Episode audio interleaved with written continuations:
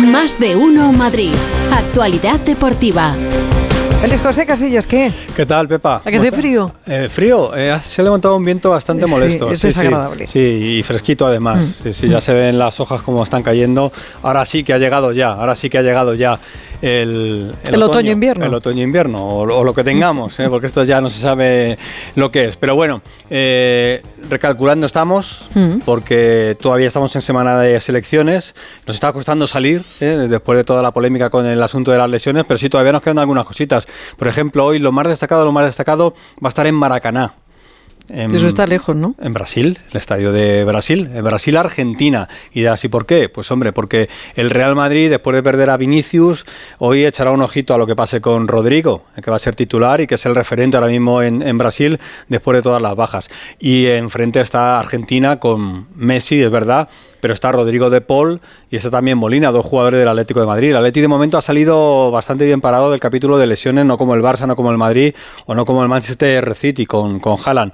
Pero vamos a esperar ¿eh? a hacer el recuento definitivo. Y luego también hoy muchos ojos van a estar eh, fijados en un futbolista muy joven que se llama Hendrik y que es un futbolista que ya tiene fichado el Real Madrid, pero que está de momento jugando en, en Brasil. Es muy Cuando hablamos muy joven, de, ¿cuánto habla- 17 años. Uy, muy joven. Entonces, muy jovencito, muy jovencito. Y todo esto viene enlazado con una polémica que luego vamos a comentar también sobre el temprano debut de muchos futbolistas y sobre todo la exigencia que se los pone siendo tan jóvenes. Exigencia mental, pero también física, porque estamos hablando de jugadores todavía en, en formación y en crecimiento, ¿no? Ahora vamos a hablar de eso. Y luego tenemos el caso contrario. El Real Madrid mira también hoy a Croacia, ya sé que tú eres muy de Croacia. Muy de Croacia. muy de Croacia. Pues Croacia tiene que clasificarse para la Eurocopa, donde ya está España, y lo va a conseguir hoy si empata o gana a Armenia. Y ahí está Modric, que a sus 38 años, pues sigue jugando al fútbol y tiene ganas de seguir jugando al fútbol, tanto en el Real Madrid como con su selección para despedirse en ¿Quién una, ha marcado en una gran competición. Eh, Te lo digo porque con 38 años ya Bueno, mucha hay gente jugadores, diría... porteros también, sobre todo los porteros que han durado más. No tengo ahora el récord en, en la cabeza, no sé quién sería el Pero jugador. más allá de 40, ¿alguien? Sí, sí, ¿Sí? sí. Dino Zoff, el portero de Italia, yo creo que se retiró a los Dino Zoff, portero de Italia de los años 80-90, eh, que se retiró yo creo que con, con 42 años y Gianluca Buffon, otro portero italiano, pues se acaba de retirar también. Quizá no del, del máximo nivel Buffon, porque ha estado jugando en los últimos años eh, en otras categorías más inferiores, pero ha estado también ahí. Y futbolistas de campo, pues no te diría ahora, hay un, a ver, hay un japonés Miura, eh, que es el, el que, digamos, en el que se inspiró el creador de Oliver y Benji, de Campeones. Sí. eh, ¿Lo recordáis todos? Pues ese, es- yo creo que sigue jugando con los cincuenta y Sí. tantos años. Sí, tiene cincuenta y tantos años. Eso lo comenta Miguel Venegas cada vez que, que Sí. cumple un año. Sigue jugando este, este hombre. No sé por dónde anda ahora. Estaba por Escocia, por algún sitio así, la última Qué vez. barbaridad. Todo esto te lo estoy diciendo de memoria. Sí, sí, no, yo te lo agradezco. mismo me, me equivoco, así que si algún oyente o alguno de nuestros compañeros que va a entrar a continuación lo sabe, que nos lo diga. Te decía que también hay otros jugadores que eh, están celebrando, como Black, el portero del Atlético de Madrid, que por fin su país, Eslovenia, se haya clasificado para una fase final de una Eurocopa. Porque hacía 23 años que Eslovenia no estaba en una Eurocopa y claro, a Oblak, un gran portero, siempre se le decía, sí, eres un gran portero, pero si no estás en una gran competición, Mm. eh, no vale. Bueno, pues Oblak ya lo ha conseguido, ya está con Eslovenia en la próxima Eurocopa. Y luego te comento que esta noche va a estar en Radio Estadio Noche Ángel Torres, Ujú. presidente del Getafe. Seguro que va a decir cosas interesantes, con toda la movida que hay entre la Liga, la Federación, el seleccionador, los jugadores convocados, los que se lesionan, la FIFA, la UEFA. Yo creo que va a estar muy interesante esta noche Ángel Torres, que no se prodiga mucho en los medios y que va a estar con nosotros esta noche en Radio Estadio No- Noche con Edu Pidal y con Rocío Martínez. Y ahora vamos con lo del calendario, por eso te decía Sí. recalculando. ¿eh? Vamos Venga, con el Madrid, a apunto. ver qué tiene el Real Madrid de aquí a final de año. Lo ponemos a final de año, ¿vale? Porque Venga. si no nos vamos a ir demasiado lejos. Alberto Pereiro, ¿qué tal? Buenas tardes. Hola familia, ¿qué tal? Muy buenas. Por cierto, por cerrar el debate que acabáis de empezar, Hmm. eh, Kazuyoshi Miura, futbolista japonés de Ese. 60 años, acaba de renovar un año su contrato con el 60 ya. Oliveirense, 60 años, Oliveirense Madre de. Portugal, en la segunda división lusa y eh, empezó a jugar en el año 85. Qué nací en el barbaridad. 86. no te digo nada. Qué, maravilla. Vaya tela. Bueno, calendario, Félix. Eh, A ver, de aquí a venga. final de, de año, es verdad que el Madrid, lo comentábamos el otro día así de, eh, de pasada, no tiene el calendario más exigente del mundo. O sea, dentro de el palo que se ha llevado con las lesiones, pues eh, es más que asumible. Eh, ahora la vuelta del paro en el día 26, el Cádiz, fuera de casa. Eh, después, en las dos jornadas de Champions que faltan, la del Nápoles en casa el día 29 y la de el Unión Berlín para cerrar la fase de grupos el día 12 de diciembre. Y entre medias dos partidos más de liga. En la visita al Villamarín, que puede ser el partido un poquito más complicado de todos, y recibir al Granada en casa. Y para cerrar el año o empezar el 2024 con buen pie, pues el Madrid tiene partido en Villarreal el día 17, bueno, partido del Bernabéu frente al Villarreal el día 17, partido en Vitoria frente al Alavés y en la primera eh, jornada del mes de enero, antes del viaje a la Supercopa, ese partido frente al Atlético Madrid el día 11. En las eh, semifinales solo quedaría un partido y es el Bernabéu frente al Mallorca.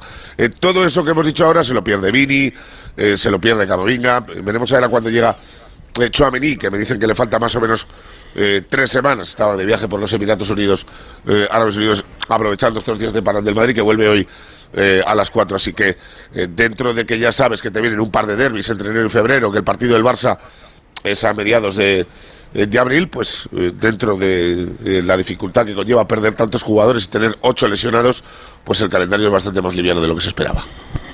Apunta Pereiro lo de Miura, lo del japonés. Me apunta un gran oyente, un gran amigo y un gran periodista, se llama Rafa Recio, que el jugador más veterano en participar en un mundial ha sido Esam El Hadari, con 45 años, portero de Egipto en el Mundial de Rusia en el año 18. Bueno, 45 años. En comparación con el de 60, 45 bueno, es un pero estamos hablando del sí, competición mundial, y el otro estaba jugando en, la segunda portuguesa. En lo de Hendrik eh, Pereiro, eh, hay ganas de ver al futbolista fichado por el Real Madrid debutando con Brasil, ¿no? Y tanto que eh, hay ganas de verle, sobre todo por la explosión que ha tenido el futbolista en, los últimos, eh, pues no sé si decirte, dos meses, desde que apareció en aquel partido frente al Botafogo, eh, que remontó su equipo y, ya marcó dos goles. A partir de ahí ha marcado los cinco partidos consecutivos que le ha llevado en la primera convocatoria con Brasil. El otro día el vídeo de la llegada cuando lo recibe Diniz y sus compañeros, pues la verdad es que es, es muy, muy, muy emotivo. Y pues la sensación de que uno eh, te arregla el problema para la temporada que viene cuando es un futbolista en el que se han tenido muchas dudas, porque no, era ni titular eh, hace más o menos tres meses, y dos, la evolución, así de repente. O sea, es que le ves el cuerpo y te dicen que hay 17 años y no te lo crees en la vida. Unas piernas, un tren inferior, eh, que es una auténtica barbaridad. Ha adelgazado bastante la formación que tiene fuera del fútbol, ya habla inglés y español prácticamente con la misma fluidez que, que su idioma natal carioca. Bueno, pues oye eh, pues una gran noticia. Y yo creo que tenemos un poco siempre de ver cositas nuevas, ¿no? Así que estaremos ahí pendientes de ver a Hendrik esta noche, a ver si puede jugar un ratito frente a Argentina. Recordemos, dos y media, el partido de Brasil y Argentina, a las doce y media el partido Uruguay y Colombia, que también está muy chulo. Gracias, Pereiro. Hasta luego. adiós, Bueno, ha dicho Alberto que el calendario del Real Madrid es bastante bueno eh, para sus aspiraciones. Veremos eh, que el calendario del Atlético de Madrid no es lo mismo. Eh, lo tiene bastante más complicado, bastante más difícil. Alejandro Morijano, ¿qué tal? Buenas tardes. Hola, feliz Pepa, ¿qué tal? Buenas tardes a todos. Sí, sí, lo tiene más complicado. Bueno, el próximo sábado juega frente al Mallorca en casa pero es que después tiene que ir el día 28 de noviembre a Rotterdam para enfrentarse al Feyenoord, a priori para mí el partido más complicado sin duda del grupo. Inmediatamente después, el día 3 de diciembre, tiene que viajar a Barcelona, Montjuic, para jugar contra el Fútbol Club Barcelona.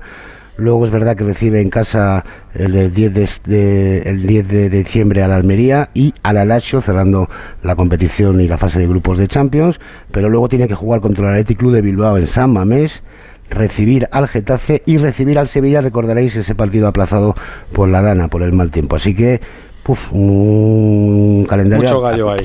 A, priori, sí, a priori difícil. Pero bueno, ya sabéis que esto de los calendarios es muy relativo. ¿eh? A veces pinchas con un equipo que no piensas que puede pasar y pasa y, da la sorpresa. Así que bueno, los partidos, como digo, siempre feliz, Pepa, hay que jugarlos y que nadie ha ganado un partido desde el autobús. Así que mm. vamos a ver qué es lo que ocurre.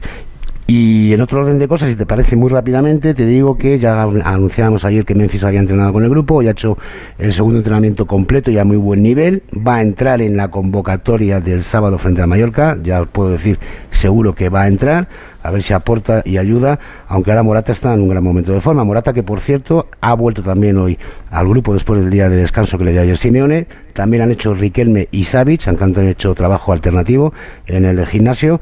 Y bueno, pues poco más, esperando a ver si empiezan a regresar los jugadores y seguimos tocando madera, ¿eh? que no se lesione ninguno porque tú decías, fíjate qué partido mm, es muy duro, ¿eh? un Brasil-Argentina, siempre con la rivalidad que tienen, y ahí están Molina y Rodrigo de Paul, así que vamos a ver qué es lo que ocurre. Lo contaremos. Gracias, Jano. Hasta luego. Un abrazo. Besito. Hasta luego. Chao, Todo chao. esto para presumir y decir que el miércoles 10 de enero tendremos un Real Madrid Atlético de Madrid o un Atlético de Madrid Real Madrid en Arabia. ¿eh? Así que comenzaremos el mes de enero ya con un derby ahí en Qué todo, bueno, en todo qué lo alto. bueno. Eh, lo que te quería comentar antes de los eh, jóvenes.